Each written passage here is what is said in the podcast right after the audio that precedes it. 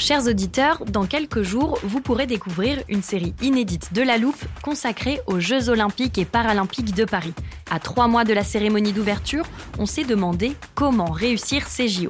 Les transports sont-ils prêts à affronter les milliers de touristes? Le dispositif de sécurité est-il suffisant? L'enthousiasme sera-t-il finalement au rendez-vous? Pour répondre, on plonge durant cinq épisodes dans les archives des éditions précédentes, accompagnés des journalistes de l'Express. C'est à retrouver à partir du 13 mai sur toutes les plateformes d'écoute. Hiring for your small business? If you're not looking for professionals on LinkedIn, you're looking in the wrong place. That's like looking for your car keys in a fish tank. LinkedIn helps you hire professionals you can't find anywhere else, even those who aren't actively searching for a new job but might be open to the perfect role. In a given month, over 70% of LinkedIn users don't even visit other leading job sites. So start looking in the right place. With LinkedIn, you can hire professionals like a professional. Post your free job on linkedin.com slash people today.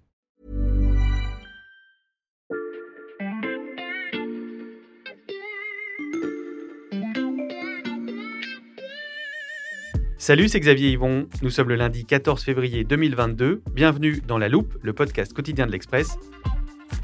Allez, venez, on va écouter l'info de plus près. La scène se passe dans les années 1960 à Sainte-Geneviève-des-Bois, dans l'Essonne. Le voici, le premier hypermarché près de Paris. La foule se presse pour découvrir ce magasin d'un nouveau genre où l'on circule avec des caddies. À l'époque, c'est une révolution, au point que le vocabulaire n'est pas encore tout à fait maîtrisé. Il est évident que choisir euh, avec une petite voiture euh, va plus, ra- plus rapide et plus rationnel. La petite voiture sur roulette symbolise un nouveau modèle, celui de l'hypermarché. un immense magasin en libre service installé à la périphérie des villes. C'est le concept du tout sous le même toit. On y trouve une multitude de produits alimentaires, mais aussi du textile. Si je vous raconte ça, c'est parce que 60 ans plus tard, une révolution en chasse déjà une autre. Le modèle de l'hyper est en crise, les leaders de la grande distribution cherchent à s'adapter, et comme dans beaucoup de secteurs, de nouveaux acteurs se jettent dans la bataille. Il va falloir à nouveau maîtriser du vocabulaire inédit. Je parie que beaucoup d'entre vous ne savent pas encore ce que c'est que le click and mortar ou un data lake par exemple. Bref, la course aux courses de demain est lancée. Avant de commenter cette course, je vous propose de m'accompagner à un mariage. Vous ne voyez peut-être pas le rapport, mais soyez bien attentifs, c'est important pour la suite. Salut Philippine et Pascal. Salut Xavier. Salut Xavier. Avez-vous préparé vos plus belles tenues? Pas vraiment. Un petit tour chez le coiffeur, il reste à acheter le sac de riz, on est bon. Vous avez encore un peu de temps pour euh, faire du shopping ou aller chez le coiffeur parce que je me suis avancé. Le mariage n'a pas encore eu lieu. Nous sommes dans la très stressante phase des préparatifs. Et Pascal, le moins qu'on puisse dire, c'est que l'organisation est complexe parce qu'il faut que les familles s'entendent. Il faut que les familles s'entendent. Alors, les familles dont on parle, ce sont d'un côté les Mulliers, une grande famille nordiste, de l'autre, la famille Moulin, propriétaire des Galeries Lafayette, et puis un cousin éloigné, brésilien, qui s'appelle Abilio Diniz, actionnaire euh, majoritaire d'un gros groupe de distribution, puisque les deux fiancés dont on parle, ceux qui sont appelés peut-être à se marier, ce sont les deux plus gros distributeurs français, Auchan d'un côté, propriété des Mulliers, Carrefour de l'autre, propriété, entre autres, des Moulins et de Diniz. Alors une fois que ces familles euh, se seront entendues sur l'essentiel, c'est-à-dire ce mariage, il reste à s'entendre sur ce qui fait souvent le cœur du mariage, les dots respectives des deux fiancés. En l'occurrence, c'est un point qui est assez crucial et sur lequel euh, ont buté les discussions ces derniers mois, puisque les premières négociations sont engagées à l'été 2021. Et un des points euh, d'achoppement des discussions, c'était la valorisation des deux groupes, en particulier la valorisation du groupe Auchan, qui n'est pas un groupe coté, dont on peut voir l'évolution du, du cours de bourse au jour le jour. Ce qui se joue c'est que la famille Mullier est censée racheter le groupe Carrefour. Sur la base des discussions qui se tiennent depuis des mois, il était prévu que ce rachat se fasse en partie en cash, en partie en action du futur ensemble issu du mariage. Problème, c'est que comme on n'est pas en mesure de valoriser correctement les différentes parties, les vendeurs, en l'occurrence les actionnaires de Carrefour, préfèrent toucher 100% de la somme en cash, ce qui renchérit le coût de l'opération. Au début des négociations, la famille Mullier était amenée à débourser 12 milliards pour mettre la main sur Carrefour. Ce qui se dessine aujourd'hui, c'est plutôt une enveloppe de 20 milliards. Si les discussions sont si complexes à concrétiser aujourd'hui, c'est qu'il faut trouver les disons 6 à 8 milliards manquants. Il faut aller les trouver quelque part, il faut aller frapper aux bonnes portes pour que le mariage puisse se faire. Donc fin du suspense, on parle bien du mariage entre Carrefour et Auchan. Philippine, comment résoudre cette incompatibilité entre les familles? Alors l'idée qui a été trouvée pour l'instant, c'est de faire euh, entrer des fonds d'investissement anglo-saxons qui viendraient euh, compléter euh, les milliards manquants du côté de la famille Mullier. Il y a quand même deux petits problèmes qui se posent. Le premier problème, c'est que ce genre d'actionnaire n'a pas l'habitude de se contenter d'un strapontin. Ils ont envie d'avoir leur mot à dire sur la gouvernance du nouvel ensemble. Ça s'oppose un petit peu à la culture mulier. Ils ne sont pas totalement prêts à donner autant de pouvoir à, des fonds. Et le deuxième problème, c'est l'horizon de temps sur lequel euh, les deux parties se projettent. Euh, les fonds programmeraient leur sortie euh, d'ici 5 à 7 ans, tandis que du côté d'Auchan, on se projette plutôt sur plusieurs décennies, sur une cinquantaine d'années. Oui, parce qu'un mariage, normalement, c'est censé être pour la vie, en tout cas sur le papier. Et d'ailleurs, c'est l'autre souci, l'élaboration du fameux contrat de mariage. Comment on mélange le patrimoine de l'un et de l'autre? Oui, alors ça, c'est pas évident du tout. Dans la famille, il y a déjà eu des histoires euh, un petit peu compliquées. Euh, du côté d'Auchan, lorsqu'il y a eu le rapprochement avec euh, Mammouth, les plus âgés s'en souviennent. Et du côté de Carrefour aussi, il y a eu une fusion avec Promodes il y a une vingtaine d'années. Et ça a été un cauchemar opérationnel. Pendant des années, les deux systèmes ont continué à cohabiter. il y avait des systèmes logistiques différents euh, tout était euh, très très complexe et euh, aujourd'hui on considère que Carrefour emporte encore les traces de cette fusion qui n'a pas été une grande réussite. Donc effectivement on peut se poser des questions par rapport à ce futur mariage entre Auchan et Carrefour et un consultant avec qui nous avons pu discuter de cette question nous a dit que selon lui ils avaient 99% de chances de se planter. Du côté des Mulliers, on est plutôt sur une culture de terrain, un entrepreneuriat familial, alors que du côté de, de Carrefour. Il y a une dimension un peu plus euh, professionnelle. Euh, et avec euh, ces deux cultures différentes, ils vont devoir se mettre d'accord sur l'organigramme, sur comment ils organisent leur logistique, sur la nouvelle carte des magasins, sur la manière dont ils vont mettre en commun leur, leur système informatique. Et ça risque de prendre du temps. Nos auditeurs le savent bien, quand on est invité à un mariage, on est prévenu longtemps à l'avance. Et fixer la date est parfois un sujet de crispation. Est-ce que c'est le cas, Pascal? Sait-on pour quand est l'union entre Carrefour et Auchan? Au début de l'année 2022, certains nous disaient que ça pouvait être euh, imminent, une question de jour. En réalité, quand on liste les obstacles qui se profilent, on voit bien que c'est totalement irréaliste d'imaginer une conclusion maintenant, et ce, pour plusieurs raisons. La première, elle est d'ordre social. On se doute bien que lorsqu'on envisage de rapprocher deux des plus gros employeurs privés de France, le risque de casse sociale est évident. Tout le monde pense immédiatement à des suppressions de postes et ça peut être assez majeur. On imagine bien que dans le contexte politique actuel, jamais l'exécutif ne prendrait le risque d'un incendie sur ce plan-là. il y a un autre sujet que l'exécutif surveille euh, comme le lait sur le feu, c'est que l'alliance de ces deux gros distributeurs donnerait naissance à un groupe énorme à l'échelle du marché français. Ça veut dire que ça leur donnerait un pouvoir de marché encore plus important quand ils négocient les prix avec leurs fournisseurs. Et ça, on sait bien, dans un contexte inflationniste, qui voit des petits producteurs avoir de plus en plus de mal à répercuter euh, dans les enseignes l'augmentation de leurs coûts.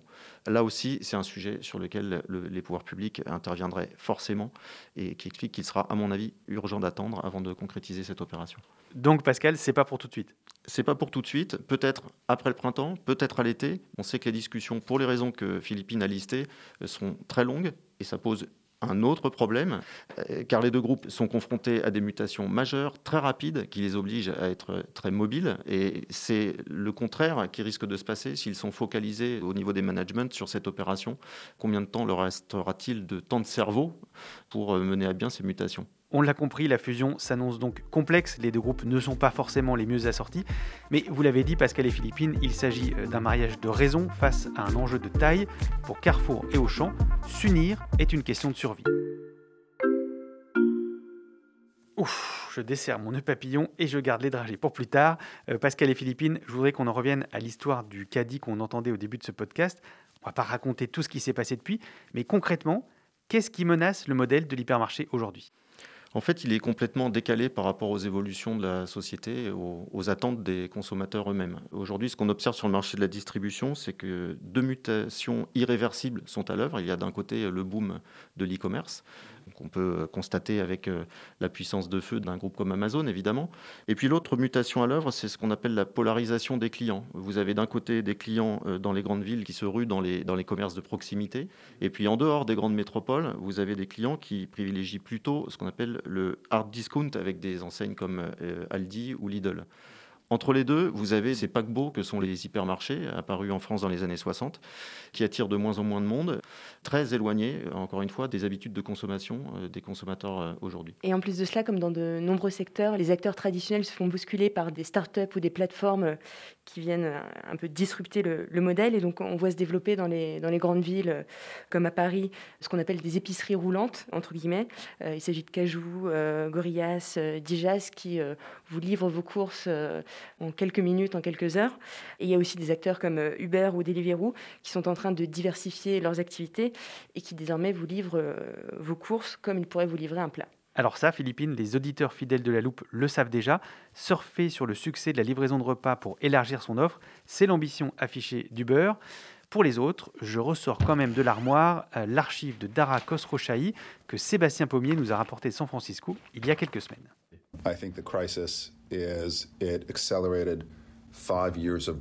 La pandémie nous a fait gagner 5 ans de croissance en une année sur Uber Eats. Quand j'ai pris la direction d'Uber il y a 4 ans, Eats générait 3 milliards de dollars de chiffre d'affaires. Maintenant, nous sommes à plus de 50 milliards. Et le prochain secteur que nous développons, c'est l'épicerie. Si vous voulez savoir comment Uber compte concurrencer Amazon, courez rattraper notre épisode dès la fin de celui-ci. Philippine, comment se positionnent les acteurs classiques de la grande distribution comme donc Carrefour et Auchan face à ces nouveaux modèles qui progressent très vite? Alors, pas vraiment de la même façon. Du côté d'Auchan, ils ont du mal euh, à renoncer à leur euh, vieux modèle de l'hypermarché. Ils y croient encore euh, dur comme fer. Mais c'est un problème parce que depuis 9 ans, les ventes ne progressent plus sur ce segment. Ils ont du mal à sortir vraiment de ce modèle. Alors que du côté de, de Carrefour, ils sont un peu plus tournés vers ces nouveaux modèles innovants, justement. Le groupe, par exemple, veut tripler son volume d'affaires dans l'e-commerce euh, d'ici 2026. Ils ont quelques initiatives qui commencent euh, à se développer dans le quick euh, commerce. ils ont noué des partenariats justement avec ces épiceries roulantes dont on parlait tout à l'heure. Par exemple, à la fin de l'année, ils ont sorti Carrefour Sprint, qui sur Paris permet de livrer des courses en 15 minutes en partenariat avec Cajou et Uber Eats. Et le mariage qui s'annonce peut-il leur permettre de sauver leur modèle commun? S'il se limite au, strict euh, secteur de la distribution, euh, clairement pas. Notamment parce qu'en fait, il renforcerait les deux groupes précisément sur le segment des hypermarchés, qui est celui euh, sur lequel ils doivent réduire la voilure. Il n'apporterait pas non plus grand-chose en termes de synergie au niveau des achats, par exemple. Selon les, spécialistes que nous avons interrogés pour cette enquête, on a chiffré à environ 1,5% les économies qui seraient possibles au niveau des achats si les deux groupes fusionnaient. Donc c'est clairement pas à la hauteur des enjeux. J'ajoute un autre contre-argument qui est celui de dire que euh, la consolidation du marché français est indispensable parce qu'il y a trop d'acteurs, que ce marché est trop concurrentiel, trop fragmenté. Mais en réalité, quand on regarde bien ce qui se passerait, certes, Carrefour Auchan euh, ferait disparaître facialement un concurrent, mais les cessions qui leur seront imposées par les autorités de la concurrence pourraient tout à fait donner la possibilité à un nouvel acteur de se positionner à son tour sur le marché français. Et donc, ces retours à la caisse départ de ce point de vue-là, on aurait un marché tout aussi concurrentiel. La clé de ce rapprochement, s'il a lieu, c'est clairement pour les deux groupes de se réinventer en imaginant de nouveaux formats. Vous l'avez compris, il est temps de se pencher sur ces nouveaux métiers, ces nouveaux formats, les alternatives au caddie susceptibles de s'installer pour les prochaines décennies. I'm Sandra, and I'm just the professional your small business was looking for. But you didn't hire me because you didn't use LinkedIn jobs. LinkedIn has professionals you can't find anywhere else, including those who aren't actively looking for a new job, but might be open to the perfect role, like me. In a given month, over 70% of LinkedIn users don't visit other leading job sites. So if you're not looking on LinkedIn, you'll miss out on great candidates like Sandra. Start hiring professionals like a professional. Post your free job on linkedin.com/people today.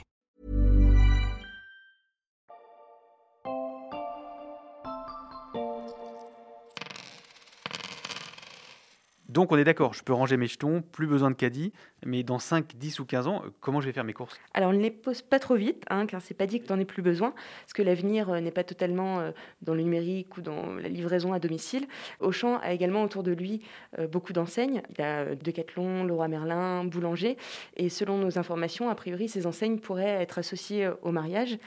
Et donc là, si on réfléchit effectivement à un futur ensemble qui pourrait mettre en commun une organisation logistique, faire des, marketplaces, des plateformes en commun, mais le problème c'est que cette idée d'une alliance un peu protéiforme avec toutes les enseignes de la galaxie Mullier, ça ne fait pas l'unanimité dans la famille. Certains voient d'un mauvais œil cette idée de diluer un petit peu les différentes enseignes dans un gros ensemble, donc on n'en est pas encore là, mais il y a quand même des potentialités pour pour construire quelque chose d'innovant. Ok, donc si on va vers ce modèle, je vais peut-être garder un ou deux jetons de côté. Ça, c'est pour les futurs mariés français. Pascal, est-ce qu'il y a d'autres initiatives pour euh, révolutionner l'hypermarché ailleurs? En fait, il y a un beau cas d'école dans le marché de la distribution, c'est le cas Walmart, euh, donc géant américain. Pendant dix ans, Walmart euh, n'a absolument rien fait dans le numérique. regardez passer les trains et s'est fait littéralement massacrer par Amazon. Et puis, il y a une prise de conscience dans cette entreprise, je dirais, il y a 3-4 ans, avec un nouveau management, qui a décidé résolument de mettre le paquet sur le numérique en investissant dans, l'e-commerce, en rachetant des startups, en recrutant de nouveaux profils très euh, digitaux. Et, ça a produit ses effets de façon très spectaculaire, puisqu'aujourd'hui Walmart est en phase de reconquête, voit ses ventes exploser. Ça, c'est vraiment un modèle à suivre pour Carrefour comme pour Auchan. Et puis dans les, dans les pistes d'innovation à imaginer, il y a le, le Graal aujourd'hui de la grande distribution, qui est la monétisation des données des consommateurs. Eh ces données, les deux groupes pourront les utiliser pour faire de la publicité ciblée, et puis aussi pour concevoir des offres personnalisées selon les zones géographiques, selon les habitudes de consommation des clients. Et là, le potentiel est absolument euh, formidable pour les deux groupes. C'est le potentiel de ce fameux data lake, qui est le mot valise euh, qu'on entend beaucoup aujourd'hui dans le secteur de la distribution, un lac de données qui euh, a le mérite de révolutionner le métier, mais qui aussi rapporte beaucoup d'argent. Euh, parce qu'on observe les marges dégagées dans ce secteur du marketing digital, eh bien, ce sont des marges qui sont voisines de 30% à comparer aux 1-2% de marge dégagées par le commerce de détail. Ça, c'est pour le data lake. J'évoquais un autre modèle à consonance anglo-saxonne au début de ce podcast, le click and mortar. Il s'agit de quoi? Alors, euh, click, c'est le digital. Mhm. Mortar, c'est mortier, donc c'est le, physique, les magasins physiques. Donc, en fait, c'est l'alliance entre les deux, la construction d'un modèle hybride où on a à la fois les avantages du magasin physique qui peut euh, servir de vitrine parce qu'on a besoin de voir le produit, de pouvoir euh, tester, et le digital qui permet bah, tous les services de livraison dont on a parlé. Donc, c'est l'idée de construire des modèles qui soient basés sur ces deux pieds. et d'ailleurs, même des acteurs digitaux comme Amazon considèrent maintenant euh, qu'il a besoin d'avoir des magasins. Il en a déjà ouvert euh, certains. Il s'agit par exemple de magasins euh, sans caisse où on peut aller voir les vêtements, on peut les essayer, mais ensuite tout se passe avec son mobile. On, commande sur son mobile, on paye sur son mobile. Et voilà, donc c'est l'alliance entre, entre les deux. Et ça, c'est une des, des tendances qui se dégagent pour l'avenir. Pour ce modèle-là, Philippine, pas besoin de jetons, plus besoin de caddie. Il y a une dernière piste que je voudrais qu'on évoque. Vous en avez peut-être entendu parler ces derniers jours. Et on continue avec une actualité qui concerne Brut. La plateforme se lance dans le téléachat. Euh, oui, on connaît Brut pour ses contenus vidéo, ses témoignages ou ses reportages à l'étranger. Désormais, vous pourrez faire votre shopping sur cette plateforme qui vient de créer une co-entreprise avec l'enseigne Carrefour. Pascal, en fait, c'est le retour du téléachat. Parce que là-dessus, pour le coup, j'aurais pu sortir des archives d'il y a des décennies. C'est exactement ça. C'est du téléachat, mais version 21e siècle. Euh, là où, euh, par le passé, vous pouviez acheter des produits présentés sur votre écran de télé, et eh bien là, c'est sur votre smartphone ou sur votre ordinateur. Vous regardez une vidéo animée par un influenceur qui présente tel ou tel produit. Et pendant sa présentation, eh bien, d'un clic, vous pouvez commander le produit euh, en temps réel. C'est extrêmement puissant commercialement. C'est un phénomène qui vient de Chine et qui est aujourd'hui dupliqué par tous les acteurs. Walmart euh, produit quotidiennement des vidéos de live shopping et Carrefour vient de l'annoncer avec Brut. Casino a des ambitions énormes en la matière et souhaite devenir le premier acteur en, ce domaine en France euh, dès 2022. L'enjeu pour les groupes de distribution, il consiste aussi à cibler une population plus jeune, différente de celle qui fréquente les hypermarchés. Et le, troisième enjeu majeur, c'est de ne pas se faire massacrer par les grandes plateformes du numérique. Les grands groupes de distribution ne pouvaient pas laisser le champ libre à ces acteurs et ont désormais euh, décidé de les concurrencer aussi sur ce terrain-là. Que dans les courses du futur, on ne dit plus téléachat, mais live shopping. On vous fera revenir pour de prochains points de vocabulaire. Merci beaucoup, Philippine et Pascal. Oui, Xavier, on pourra même revenir pour parler de métaverse, puisque Carrefour a annoncé avoir acheté un terrain sur le métaverse. Donc on pourra évoquer les potentialités du commerce dans le virtuel également. Alors on rajoute métaverse dans le vocabulaire. Merci beaucoup, Philippine et Pascal. Merci, Xavier. Merci. Philippine Robert et Pascal Pogam, que vous pouvez lire sur l'express.fr. Je vous rappelle que le premier mois d'abonnement numérique est gratuit en ce moment. L'avantage de la loupe, c'est que vous pouvez la mettre dans vos écouteurs au supermarché, à l'hypermarché ou l'écouter chez vous en commandant vos courses. On s'adapte. Si nos épisodes vous plaisent, n'hésitez pas à vous abonner sur votre plateforme préférée, Apple Podcast ou Spotify par exemple, à nous mettre des étoiles et à nous écrire à la loupe. Hey, it's Paige DeSorbo from Giggly Squad. High quality fashion without the price tag. Say hello to Quince. I'm snagging high-end essentials like cozy cashmere sweaters, sleek leather jackets, fine jewelry, and so much more. With Quince being 50 to 80% less than similar brands. And they partner with factories that prioritize safe, ethical, and responsible manufacturing. I love that. Luxury quality within reach. Go to quince.com slash style to get free shipping and 365-day returns on your next order. quince.com slash style. At l'express.fr pour toute question ou remarque. Cet épisode a été fabriqué avec Margot Lanuzel, Mathias Pengili, Raphaël Pueyo et Martin Roucoul. Retrouvez-nous demain pour passer un nouveau sujet à la loupe.